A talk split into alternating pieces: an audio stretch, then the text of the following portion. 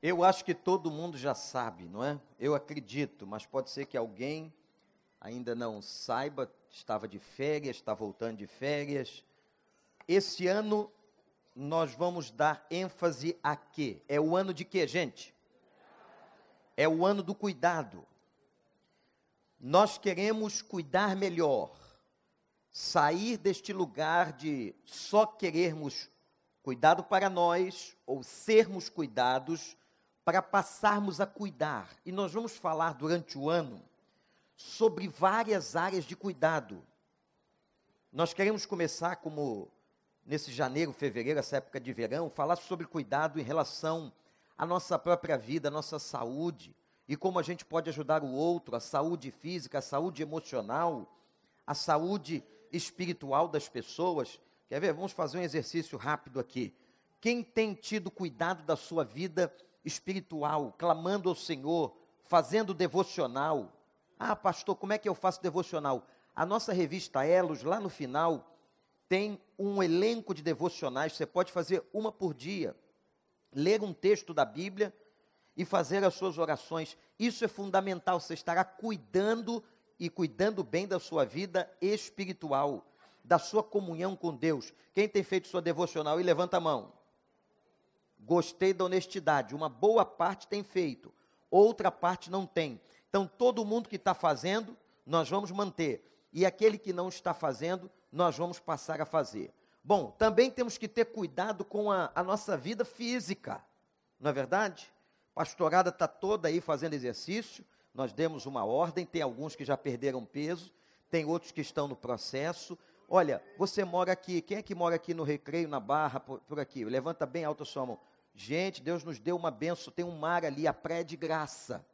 Aí eu não gosto de academia tal, vai andar na praia, vai cuidar do seu corpito, para que você possa viver melhor. Não é? Isso é saúde, é cuidado do templo do Espírito Santo. Tem pessoas que dizem assim: ah, o crente não bebe, não fuma. Mas por quê? Porque nós temos que cuidar melhor do corpo, do templo do Espírito Santo. Às vezes tem que evitar, evitar aquele baconzinho toda manhã. Por que bacon toda manhã? Você não é americano? Não é? comendo aquele doce demais. Não pode comer doce demais. Já houve um excesso agora no final do ano, gente. Já foi muito doce que você comeu. Mas como é que você sabe, pastor? Porque eu também comi doce demais. Aí vai dois, três quilos, pesa na balança. Né? Amém, Guga? Disse amém, eu estou contando contigo, irmão. Caminhar na praia e etc. Muito bem. Cuidar da nossa vida física, cuidar da nossa vida emocional. Temos atenção se precisarmos de uma ajuda, vamos buscar uma ajuda. Isto é muito importante. E nós estamos fazendo uma série em cima da história de Elias, um homem que cuidava das pessoas, e hoje será a nossa quarta reflexão. Fizemos domingo passado duas palavras, no dia 31 e agora. Abra a sua Bíblia ou ligue a sua Bíblia.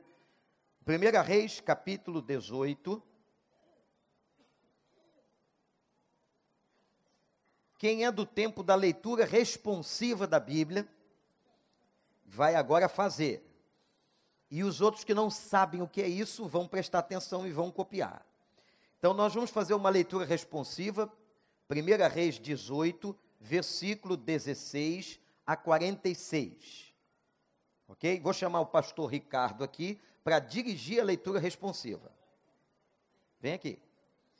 Então, como é que é? Vou dar uma canja para você que não sabe. Ele lê o versículo par, que começa na 16, versículo 16, e você lê o versículo ímpar. Então vai dos versos 16 de 1 Reis 18 até o versículo 46. O irmão está tá de óculos, está tudo certo? Então vou ler lá. Vai ler lá. Eu chamei o irmão exatamente por causa disso, mas eu também não tenho óculos aqui para lhe emprestar. Vamos lá. Todo mundo. Então, vai fundo. Começa comigo? Então Obadias dirigiu a Acabe. Olha aí. Passou-lhe a informação e Acabe foi ao encontro de Elias.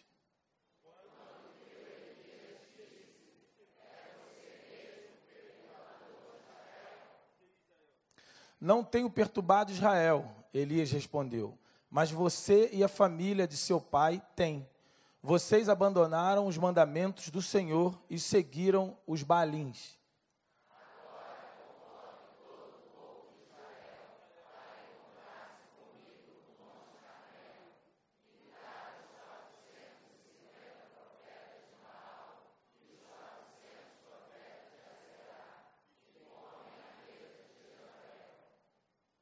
Acabe convocou então todo Israel e reuniu os profetas no Monte Carmelo.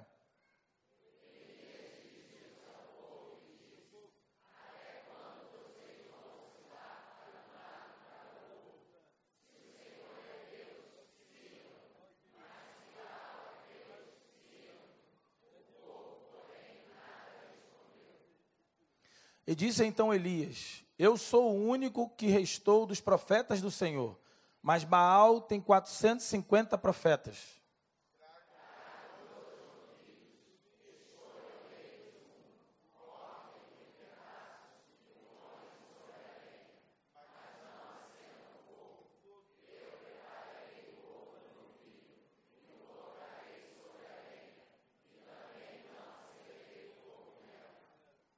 Então vocês invocarão o nome do seu Deus, e eu invocarei o nome do Senhor. O Deus que responder por meio de fogo, esse é Deus. Então todo o povo disse: O que você disse é bom.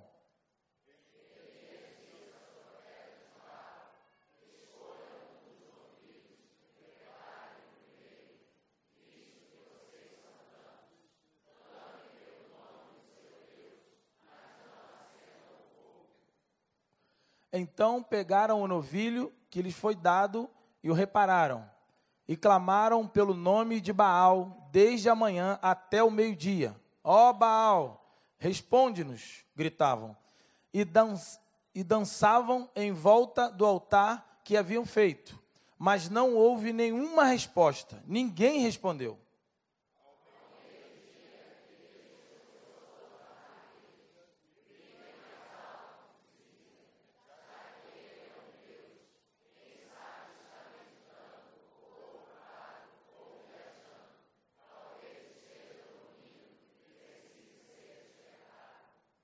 Então passaram a gritar ainda mais alto e a ferir-se com espadas e lanças, de acordo com o costume deles, até sangrarem.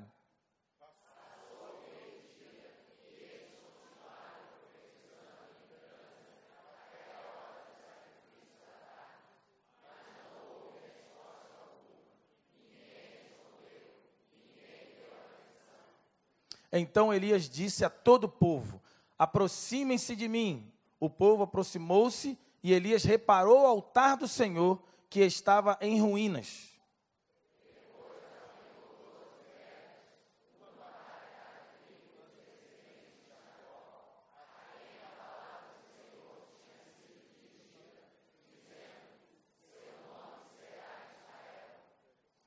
Com as pedras construiu um altar em honra ao nome do Senhor e cavou ao redor do altar uma valeta, na qual poderiam ser semeadas duas medidas de sementes.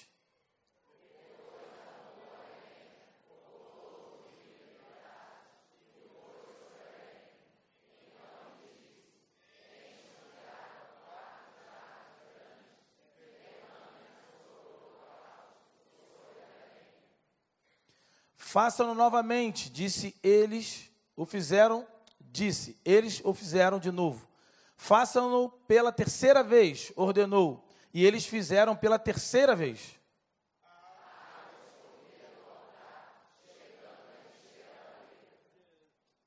A hora do sacrifício, o profeta Elias colocou-se à frente do altar e orou: Ó Senhor, Deus de Abraão, de Isaque e de Israel, que hoje fique conhecido que tu és Deus em Israel e que sou o teu servo e que fiz todas estas coisas por ordem tua.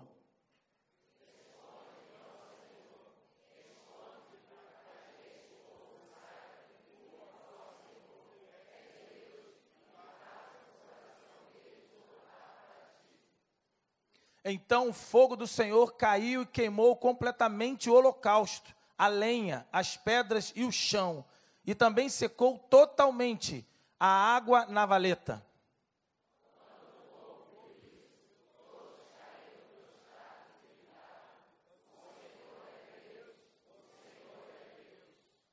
Então Elias ordenou-lhe: prendam os profetas de Baal, não deixem nenhum escapar. Eles o prenderam, e Elias os fez descer ao riacho de Quizon, e lá os matou.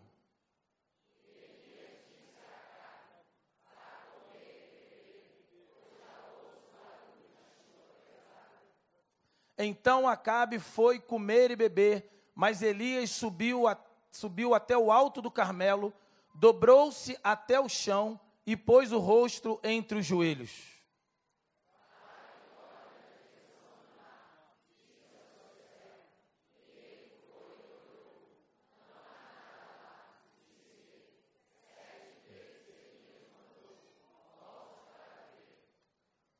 Na sétima vez o servo disse: Uma nuvem tão pequena quanto a mão de um homem está se levantando do mar. Então Elias disse: Vá dizer a Acabe: Prepare o seu carro e desça, antes que a chuva o impeça.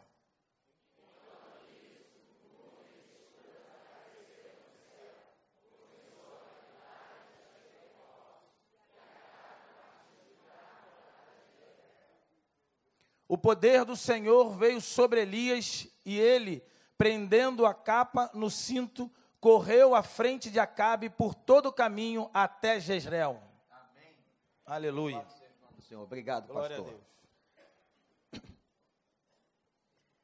Nós começamos dizendo que ninguém pode cuidar de ninguém se não aprendeu a ser cuidado ou deixar-se cuidar na primeira experiência do relato bíblico sobre a vida de Elias, Deus o alimenta trazendo a comida pelos corvos. Deus estava naquela academia, naquele ensinamento, mostrando e dando consciência a Elias o que era ser cuidado.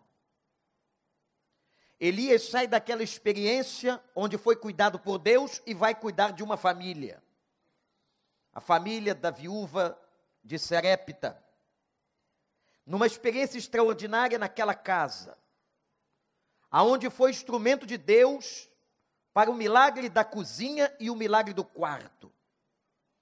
Um milagre em que ele faz multiplicar o azeite e a farinha. E o milagre da ressurreição. O primeiro milagre da ressurreição, ou de ressurreição no Velho Testamento aonde o filho da viúva que estava morto volta a viver. Ao sair dessa experiência, ter sido cuidado e começando a cuidar de uma família, Elias então é designado por Deus a cuidar do povo. Como cuidar do povo? Quando ele vai encarar Acabe, as autoridades de Israel, autoridades que haviam se desviado de Deus, e ele vai dizer àquele homem: Elias está aqui manda Obadias levar o recado. O funcionário do palácio, diga ao rei, diga ao teu senhor que Elias está aqui. A presença, a confrontação, a ousadia, a coragem de Elias se colocando para defender o povo, para ajudar o povo, para estar com o povo, trazendo o povo de volta a Deus, tirando o povo do lamaçal do pecado e da pobreza espiritual em que havia se metido. Agora, meus irmãos, nós chegamos a um momento em que Elias vai cuidar, e eu quero que você anote no seu coração. E que você olha para um texto desse e diz assim: mas como Elias está cuidando, pastor? Aonde nós podemos perceber o cuidado de Elias para com o povo? Ele que confrontou o rei Acabe, a sua casa, Jezabel, mulher de Acabe, como nós vamos perceber que Elias está cuidando? Agora note o que eu vou dizer. Ele está cuidando e ele é instrumento do cuidado de Deus na vida do povo através da disciplina. É isto mesmo. Deus cuidando através da disciplina. E aqui eu gostaria que nós pudéssemos pensar um pouco sobre o conceito do que é cuidado. O que é cuidar? Às vezes nós cometemos muitos erros com as pessoas achando que nós estamos cuidando delas. Um paternalismo que pode levar, por exemplo, a um estado de imaturidade da pessoa. Você pensa estar cuidando, mas você às vezes está tratando de maneira equivocada a vida de alguém. Quando você, entre aspas, ajuda demais. Quando você pensa estar ajudando, está atrapalhando, está interrompendo o desenvolvimento cognitivo, emocional. Irmão, isso aqui é muito sério. Que nós queremos tratar desta área de cuidado físico, emocional e mental. Às vezes, nós atrapalhamos o desenvolvimento emocional das pessoas nós atrapalhamos a saúde emocional das pessoas. Por quê? Porque criamos, às vezes, uma cerca protecionista que não deixa o outro se desenvolver, que atrapalha a maturidade emocional do outro. Você pensa que está ajudando e está atrapalhando. E a Bíblia diz que um pai tem que disciplinar o seu filho. A Bíblia diz que Deus disciplina. E a Bíblia diz ainda que a disciplina é aplicada por quem ama. Quem disciplina, e disciplina é uma palavra que traz a ideia de correção. Nenhum de nós aqui está falando em sobrepujar o poder, violência, espancamento, nada disso. Humilhação, desonra, isso não é disciplina. A disciplina é quando você ajuda o outro a caminhar.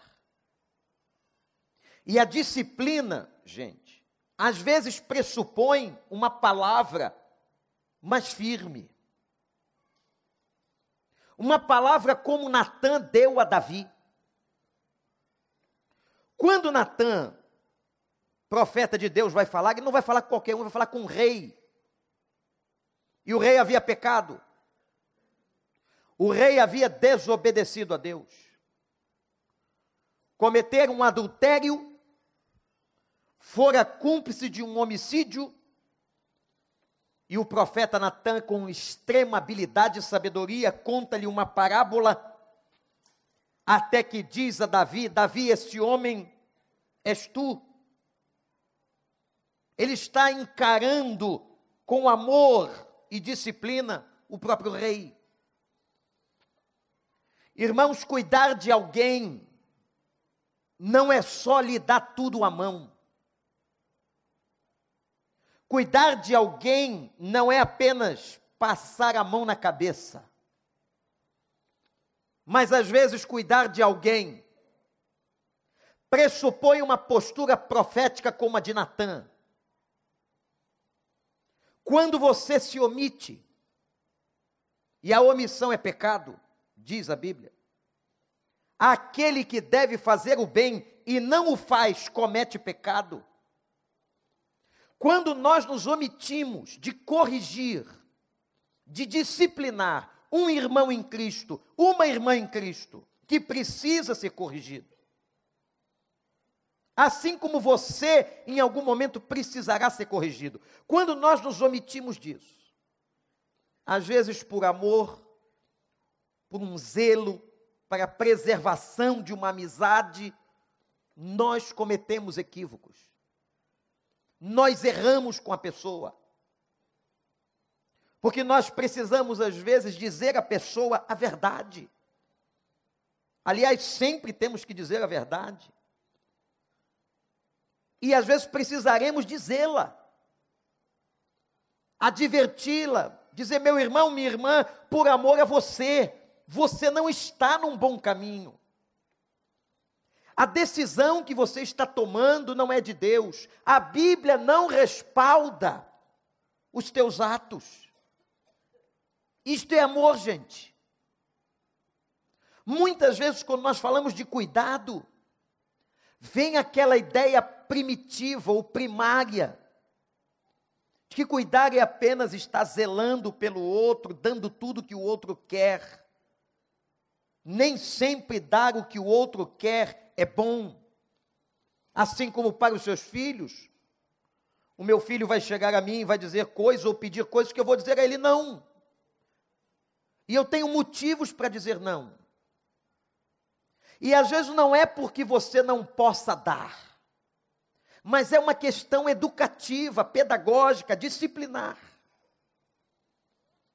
Então eu quero que nesta manhã nós tiremos da cabeça a ideia de que cuidar do outro é apenas dar as coisas ao outro, agradar o outro.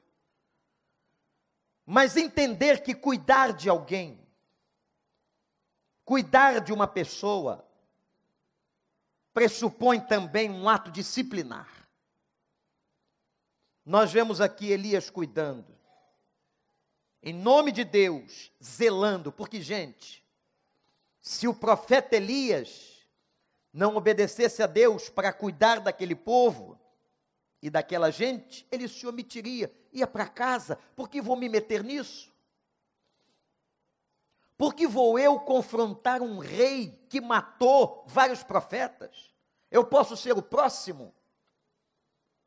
Elias podia negar a posição como profeta de Deus, cuidador, mas ele vai enfrentar e ele vai, através da disciplina, exercer o cuidado. Eu quero marcar aqui três momentos no texto. Esse texto é um dos textos mais conhecidos do Velho Testamento, vocês sabem essa história no Monte Carmelo. Primeiro momento marcante, anote aí. Quando Elias vai cuidar de Acabe. Como é que é isso, pastor? Elias vai cuidar de Acabe confrontando, dizendo a Acabe, rei, que estava errado, que havia se desviado do Senhor, dizendo a ele: profetizando a ele o seu pecado. E é interessante que Acabe chega com uma distorção. Ele chega a Elias e diz assim: És tu perturbador de Israel? Olha o que ele está dizendo.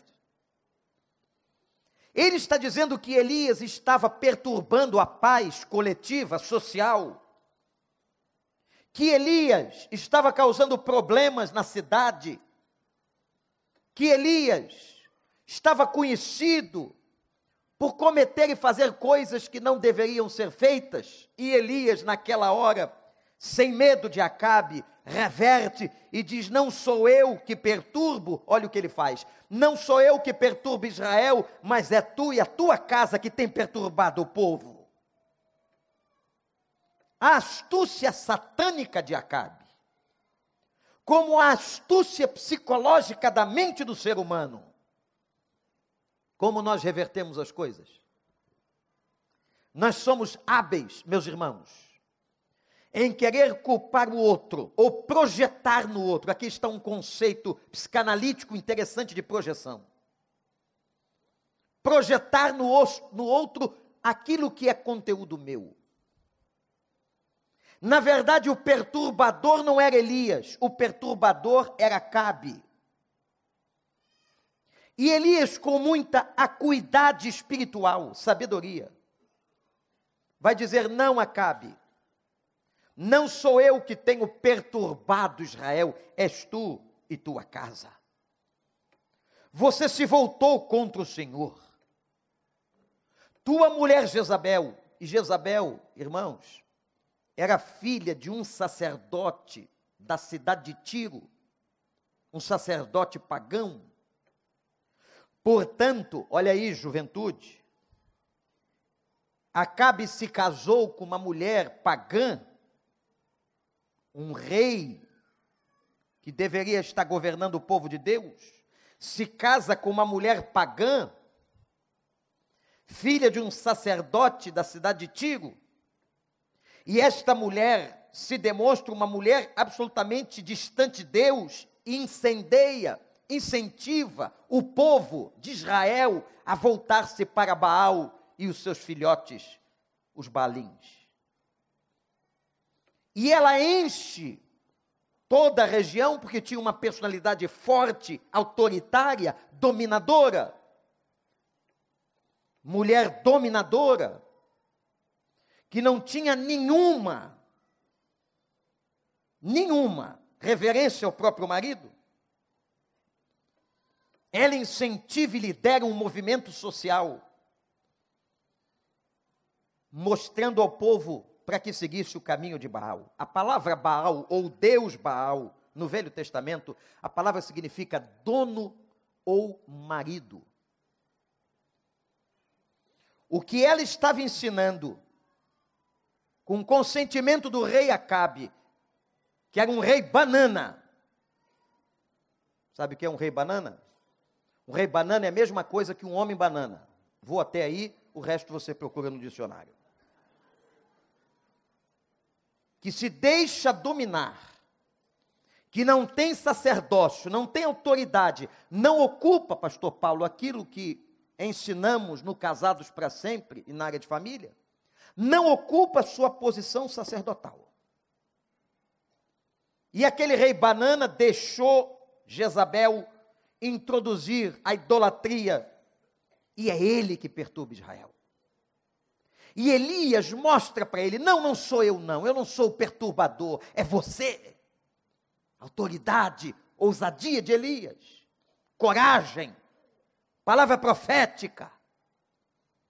E às vezes, meus irmãos, nós não percebemos que as nossas vidas, as nossas ações erradas, os nossos pecados, os nossos maus caminhos perturbam.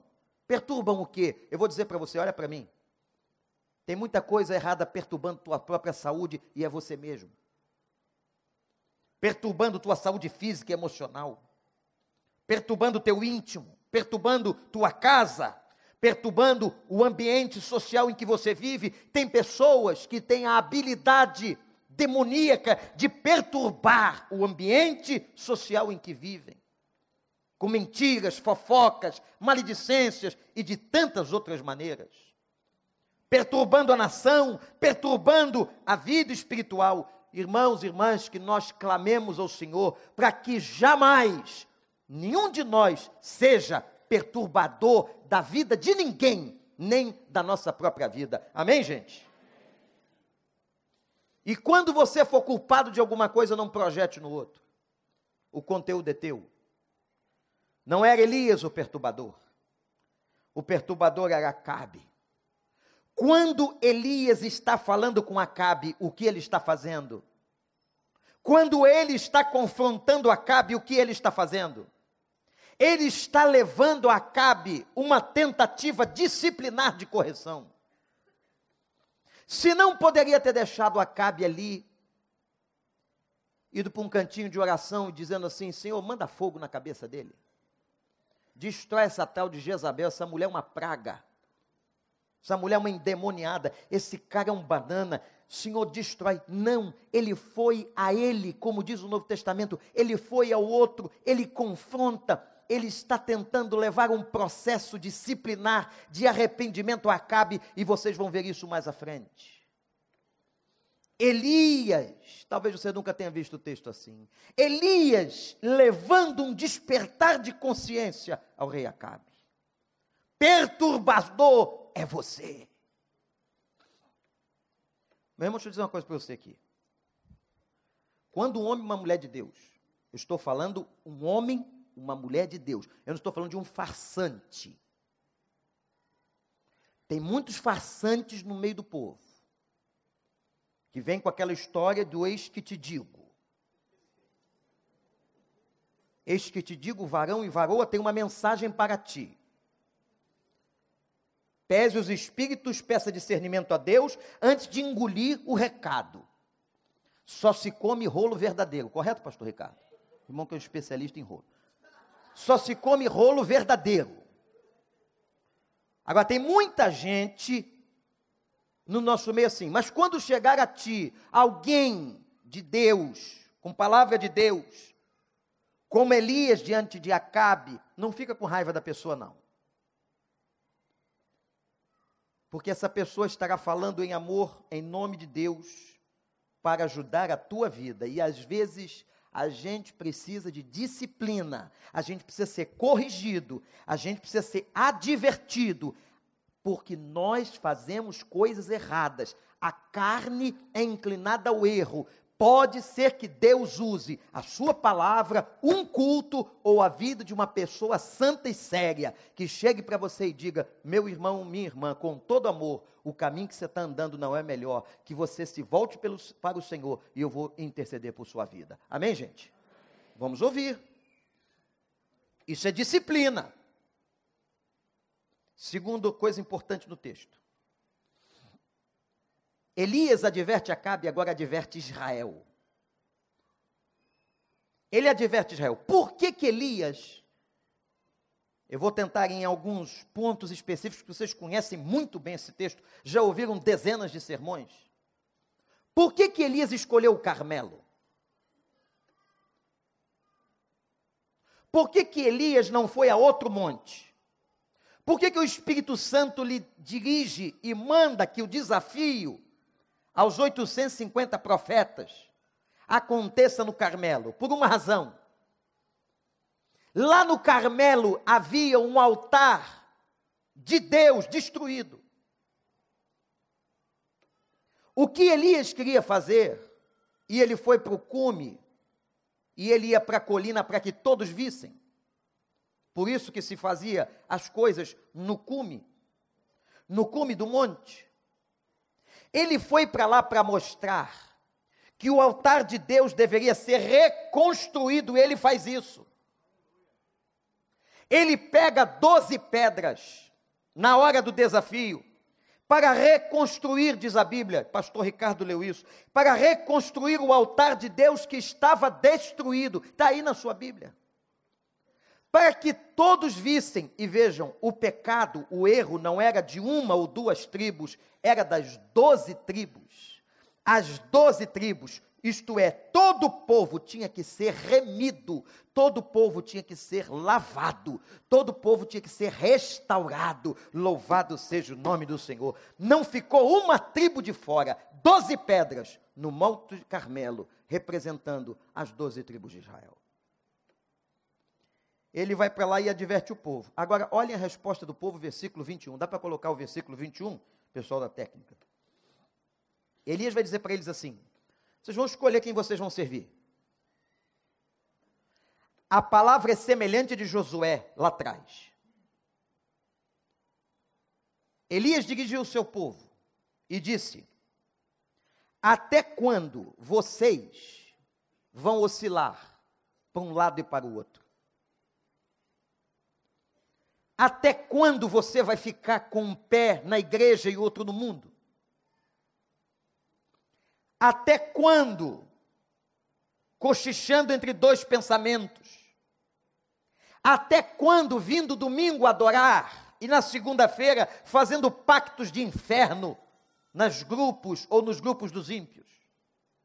Até quando cantando louvores na igreja e proferindo palavras malditas com a tua boca? Até quando vindo abraçar as pessoas em comunhão e sendo instrumento para destruir a vida de tanta gente? Até quando cocheareis entre dois pensamentos? Até quando prometerás a Deus santidade e vai para fornicação na terça-feira? Até quando, pedindo bênção sobre a tua casa e aplicando e vivendo adultério há muito tempo, como se Deus não soubesse? Eu não preciso saber, mas Ele sabe todas as coisas. Até quando? Fazendo promessas financeiras e pedindo a bênção de Deus e usando dinheiro no jogo, na bebida e em coisas que não são do Senhor. Aí você diz, mas pastor, pregar isso aqui no meio da igreja? Exatamente, Elias pregava para o povo de Deus. Porque o povo de Deus comete equívocos. O povo de Deus é carnal também. O povo de Deus comete erro em todas as áreas. E que o Senhor nos livre. E Deus nos adverte nesta manhã para que comecemos um ano bem, na presença dEle, em santidade. Sejam santos porque eu sou santo, diz o Senhor dos Exércitos. Até quando vocês vão oscilar entre dois lados?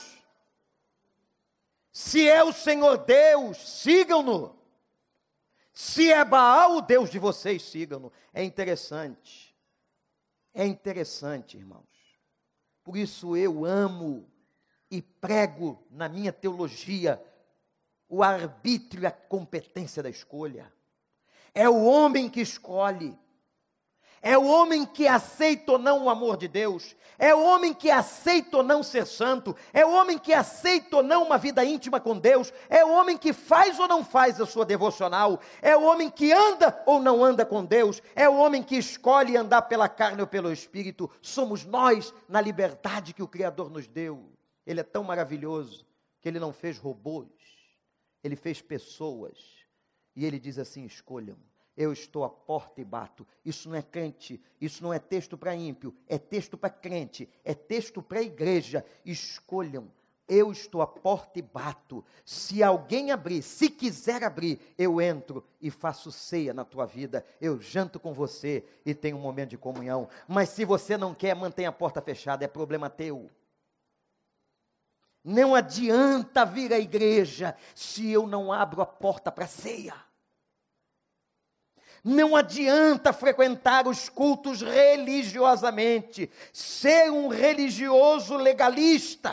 Se você não abre a porta para a ceia com Jesus, se você não tem com Ele intimidade, abrir a porta para a ceia é ter momento de intimidade e comunhão na presença do Altíssimo. Viva em Cristo e viva com Cristo. Escolham quem vocês vão servir. Quer ficar com o diabo? Vai. Quer adorar Baal? Vai também. Quase que Elias está falando assim: vai para o inferno. Se quiser, vai. Escolha quem vocês vão servir, diz o Senhor. Mas olhem a dura experiência da palavra. O povo não responde. Mudos, como vocês estão aqui agora. Mudos. Por que não disseram nada? Porque lá no fundo, no coração deles, eles tinham dúvidas a experiência do fogo no Carmelo não era só para os ímpios e para provar aos profetas de Baal, a Jezabel e a Acabe. A experiência do Carmelo é também para os crentes.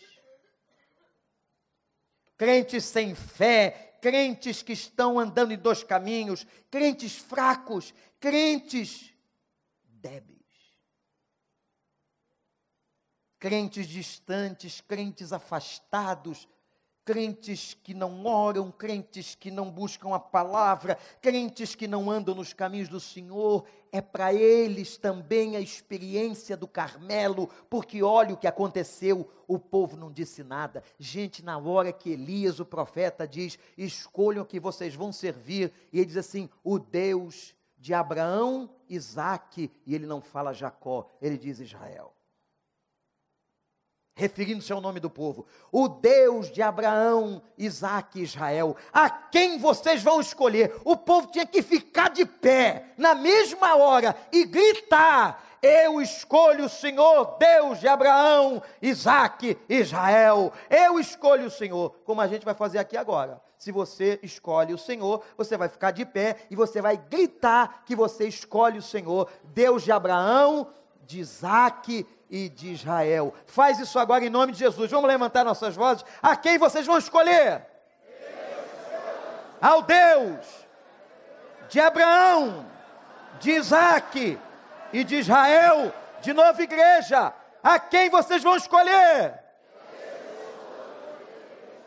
De Abraão, de Isaac e de Israel. Louvado seja Deus! É a nossa escolha.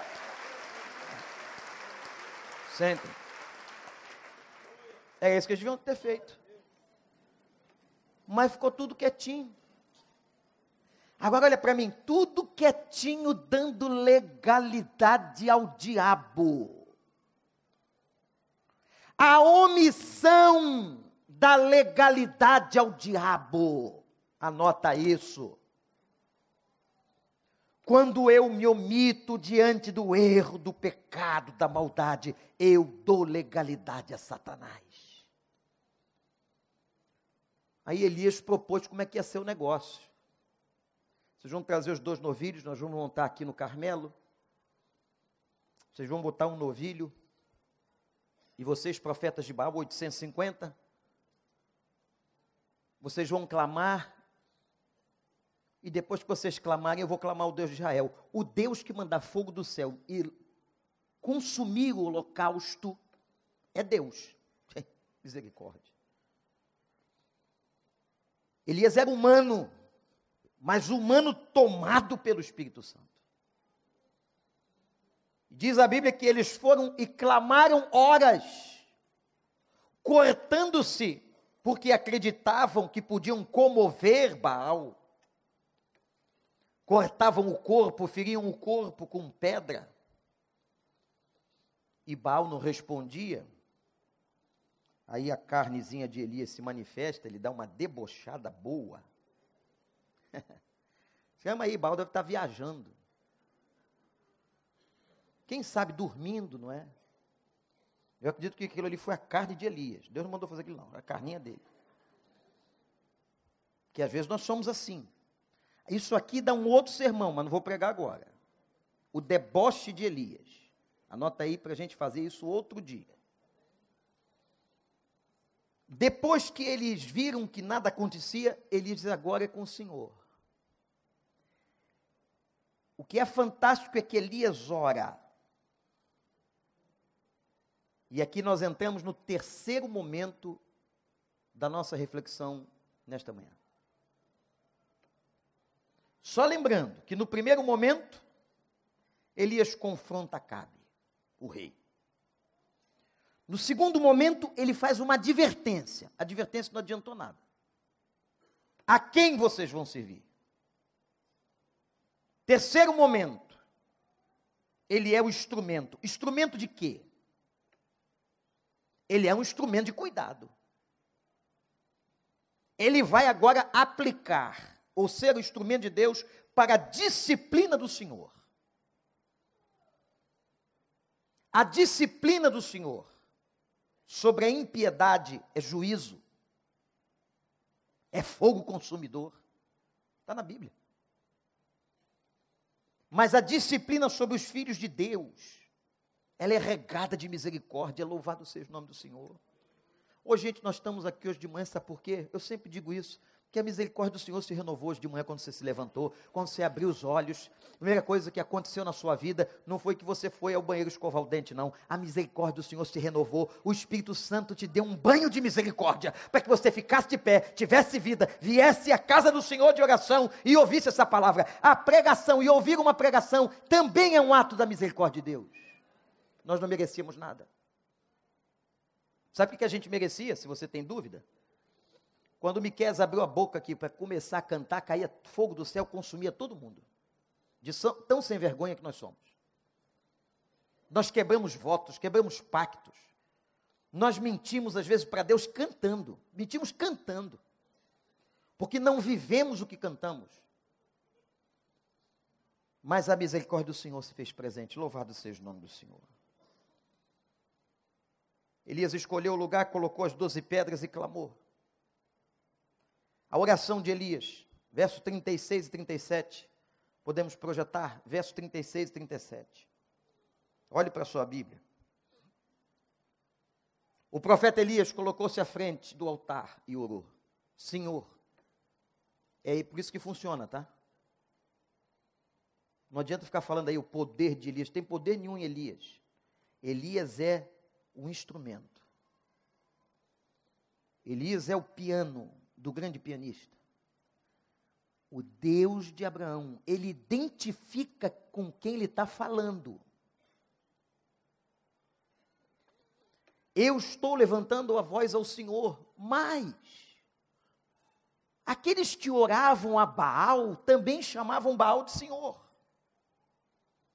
Porque Baal significa isso: dono, senhor, marido. Mas ele diz assim: Senhor, Deus de Abraão, Deus de Isaac, Deus de Israel, é com esse que eu estou falando. Com quem você está falando quando ora? Com quem você está falando quando ora? Por que, que a nossa oração, gente, isso não é um rito, é um movimento espiritual de adoração. Por que, que nós falamos em nome de Jesus? Porque é através dele. O véu que separava não separa mais. Ele abriu e disse: Eu sou caminho, eu sou verdade e vida. Ninguém vem ao Pai se não for por mim. Tem que ser em nome de Jesus. Ore em nome de Jesus. Elias diz assim: Deus de Abraão, Isaac e Israel que hoje, aí vem um pedido, fique conhecido que tu és Deus, que tu és Deus em Israel,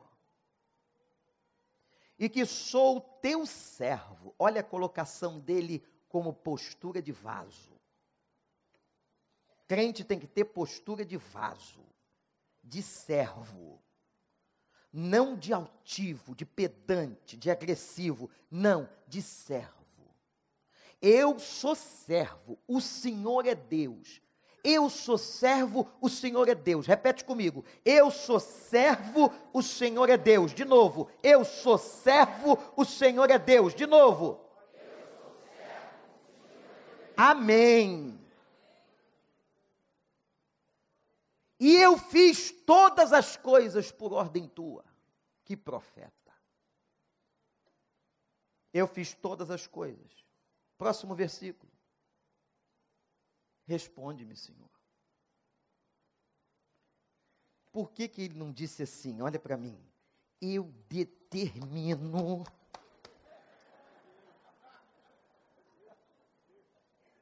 Eu te ordeno porque ele não era maluco. Que a soberania era de Deus. Deus faz se quiser, e Deus não tem medo da tua voz nem da minha. Se você fala alto ou fala baixo, se tem cara bonita ou cara feia, não adianta ficar, Senhor, olha aí, se não me atender, ele morre de medo de você. A Bíblia diz: com um sopro da boca dele, ele destrói você. Elias, com tanta reverência como a gente deve fazer, diz assim: Senhor, responda-me. Responda-me duas vezes. E diz o propósito. Por que que você está orando?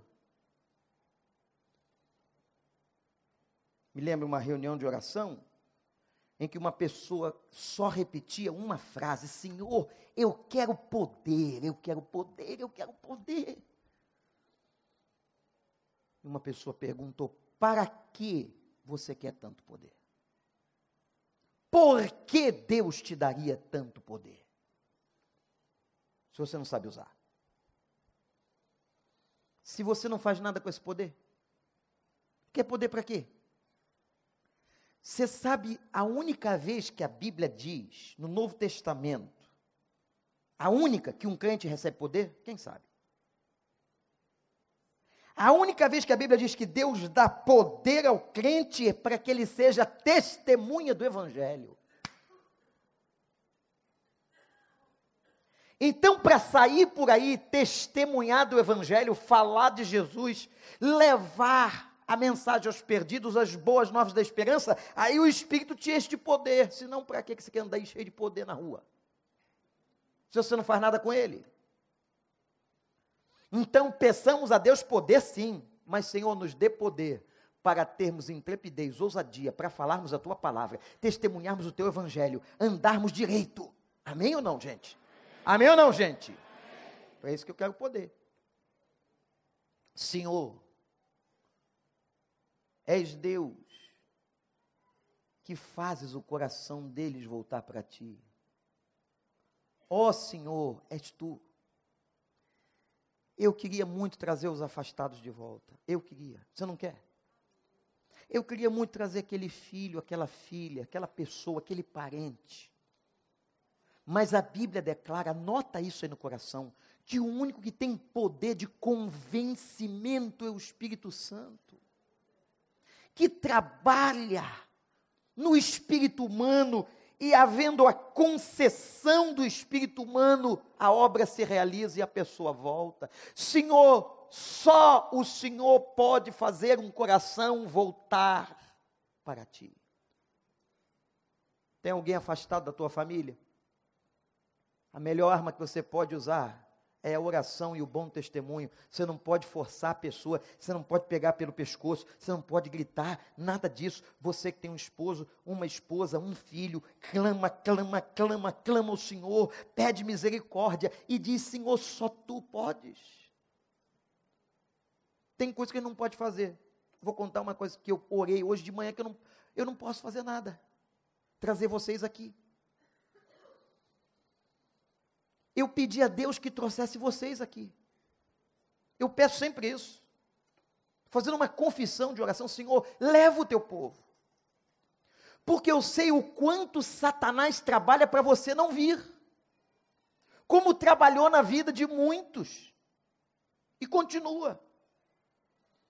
Lembra que no outro dia eu, os adverti sobre a pregação da violência que Satanás estava fazendo para tirar as pessoas da igreja? Tinham igrejas fechando o povo não ia no culto, por exemplo, da noite, por causa da violência, mas ia para o Maracanã, ia para o shopping, ia para a casa dos outros, dormia à tarde e via fantástico. Tirando o povo. O que, que você faz em casa de noite? Pergunta aí, pergunta para mim, pergunta quem está do seu lado aí. O que, que você faz de noite em casa? Domingo, dia do Senhor. Pergunta. Não perguntou, né? Porque você também está devendo. Aí, perguntei. Fica fazendo o quê? Me diga, eu sou do tempo que a gente ouvia e repetia assim: alegrei-me quando me disseram.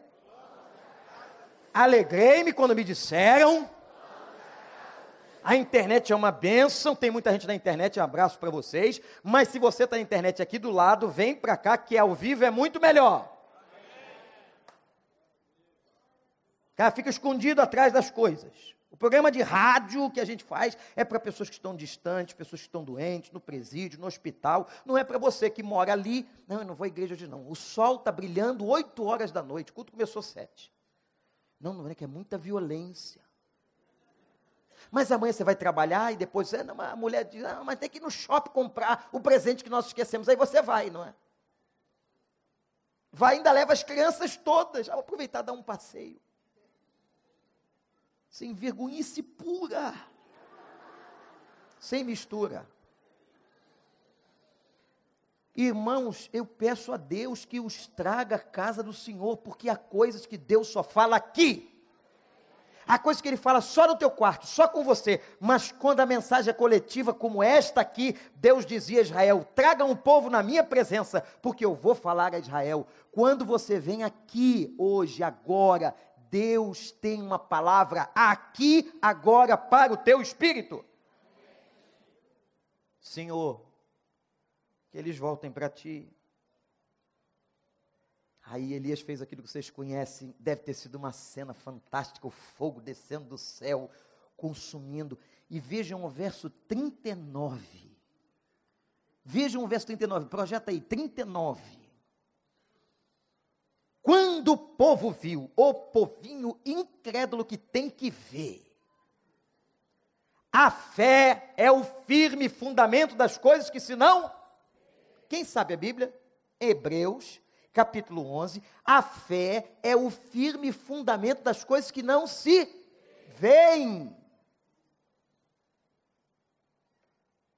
Agora, tem um discipulado grande de Tomé, Jesus? Não. Não está tá vendo, não, Tomé? Não, não estou vendo, não. É o senhor? Tomé, três anos comendo juntos.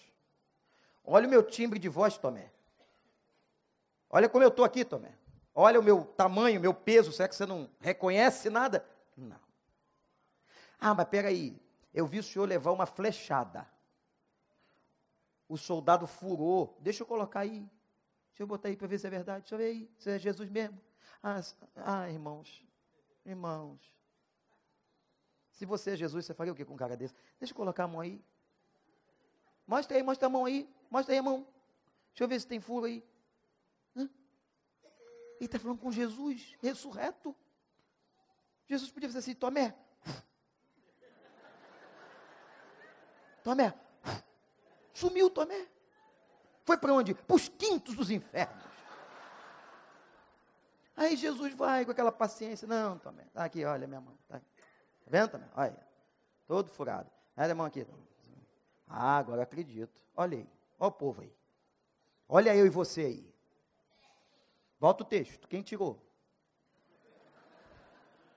Quando o povo viu, caíram prostrados, ainda bem, né? E gritaram. Aí eles gritam. Aí grita, né? Vê o fogo caindo, talvez com medo alguém tenha gritado, vai cair em cima de mim. O Senhor é Deus, o Senhor é Deus, o Senhor é Deus, diante do temor, diante da grandeza, diante do fogo que desce do céu, consumiu, e Elias ainda fez mais, mandou molhar a lenha com água, e o fogo lambeu o córrego em torno do holocausto, foi aquela festa, e o povo gritava o quê, igreja? Mas falando assim, não acontece nada, não cai fogo, não vai nada. O que, que o povo gritava? O que que o povo gritava? Ele é ou não é? Então vivamos como ele manda. O texto está terminando. Aí Elias vai se voltar. Já cuidei do povo. Já cuidei do povo. O povo se voltou para Deus. O povo voltou ao Senhor, o povo decidiu, o povo abandonou Baal. Agora eu vou voltar para quem? Ele volta para Acabe. Sensacional o cuidado. Acabe.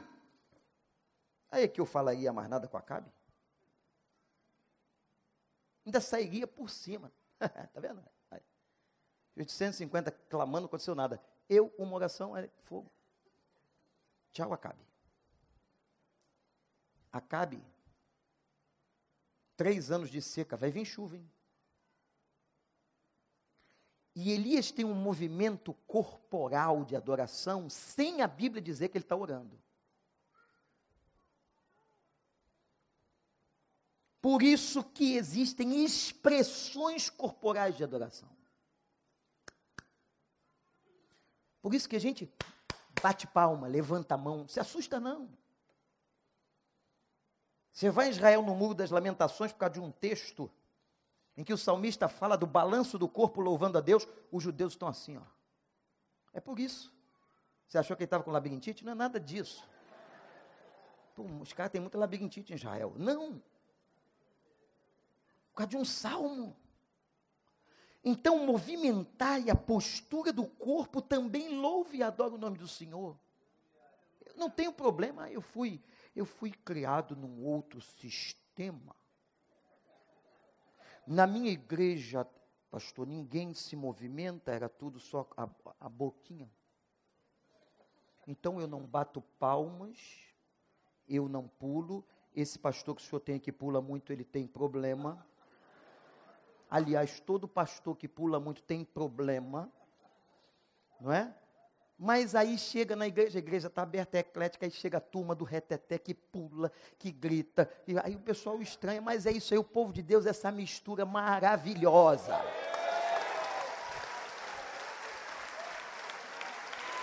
E quem sou eu para impedir? Eu só sei o seguinte: Elias sentou, botou a cabeça entre os joelhos ali, ficou quieto, em postura de adoração, e a Bíblia diz que ele fez sete vezes. Mais um ponto para você. E fez sete vezes. Sete vezes. Aí vem um, um fato fantástico. Ele vê o servo que ele mandou olhar, vai lá ver se vai chover. Não tem às vezes isso lá. Hoje você olha no celular, né? Mas não, naquela época não. Vai lá fora. Vai lá fora, vê como é que está o tempo. Vê como é que está chovendo. Alguém até olhava a mão e botava assim no vento.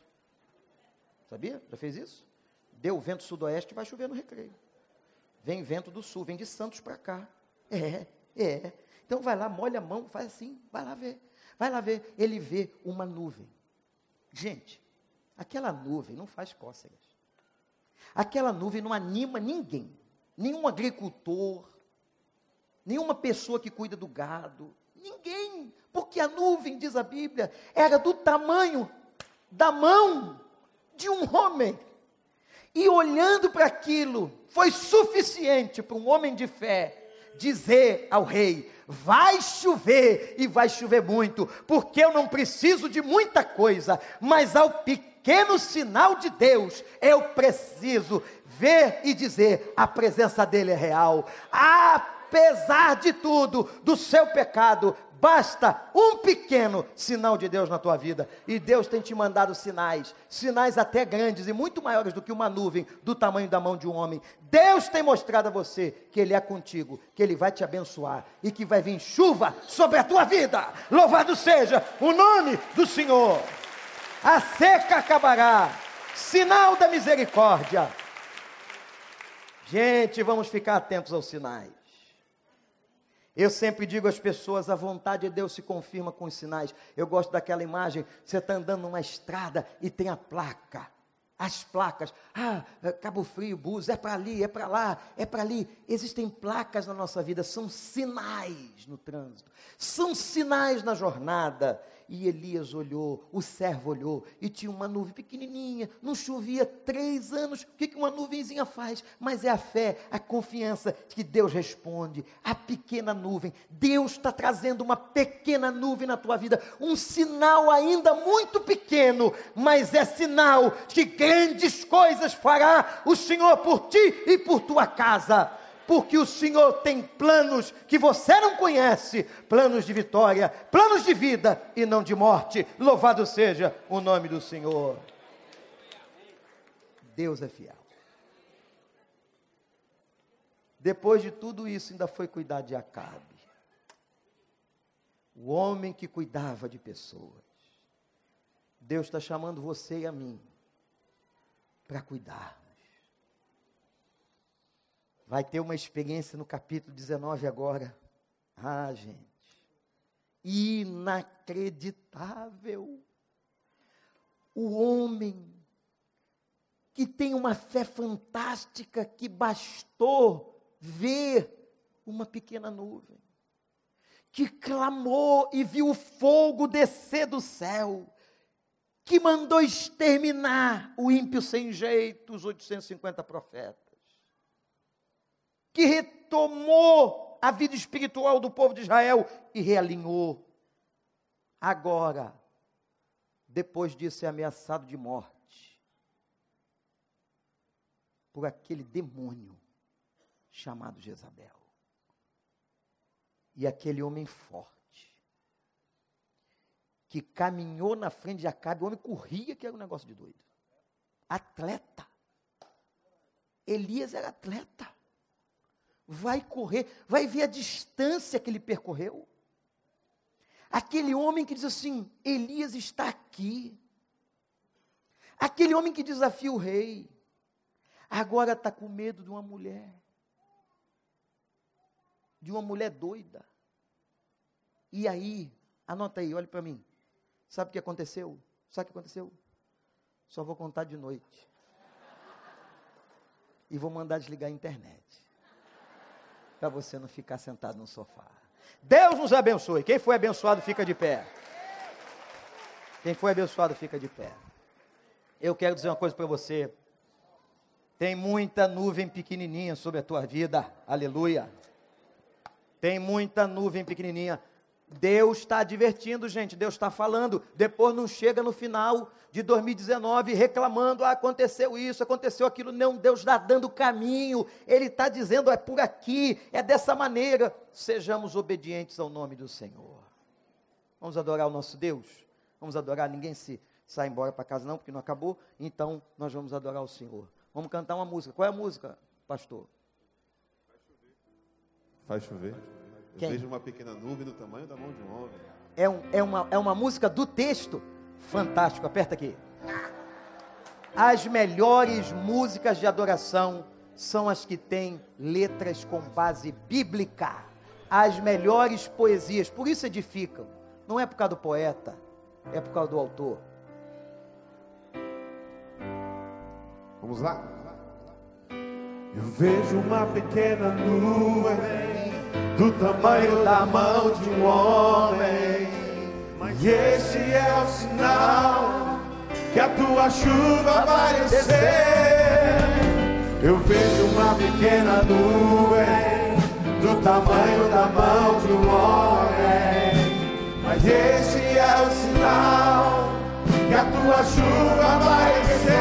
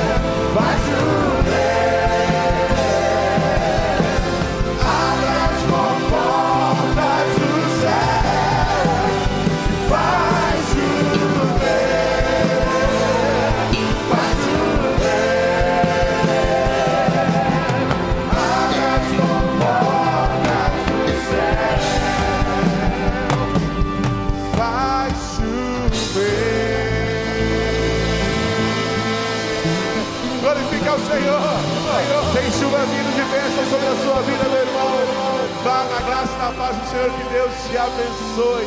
Um domingo abençoado na presença do Senhor.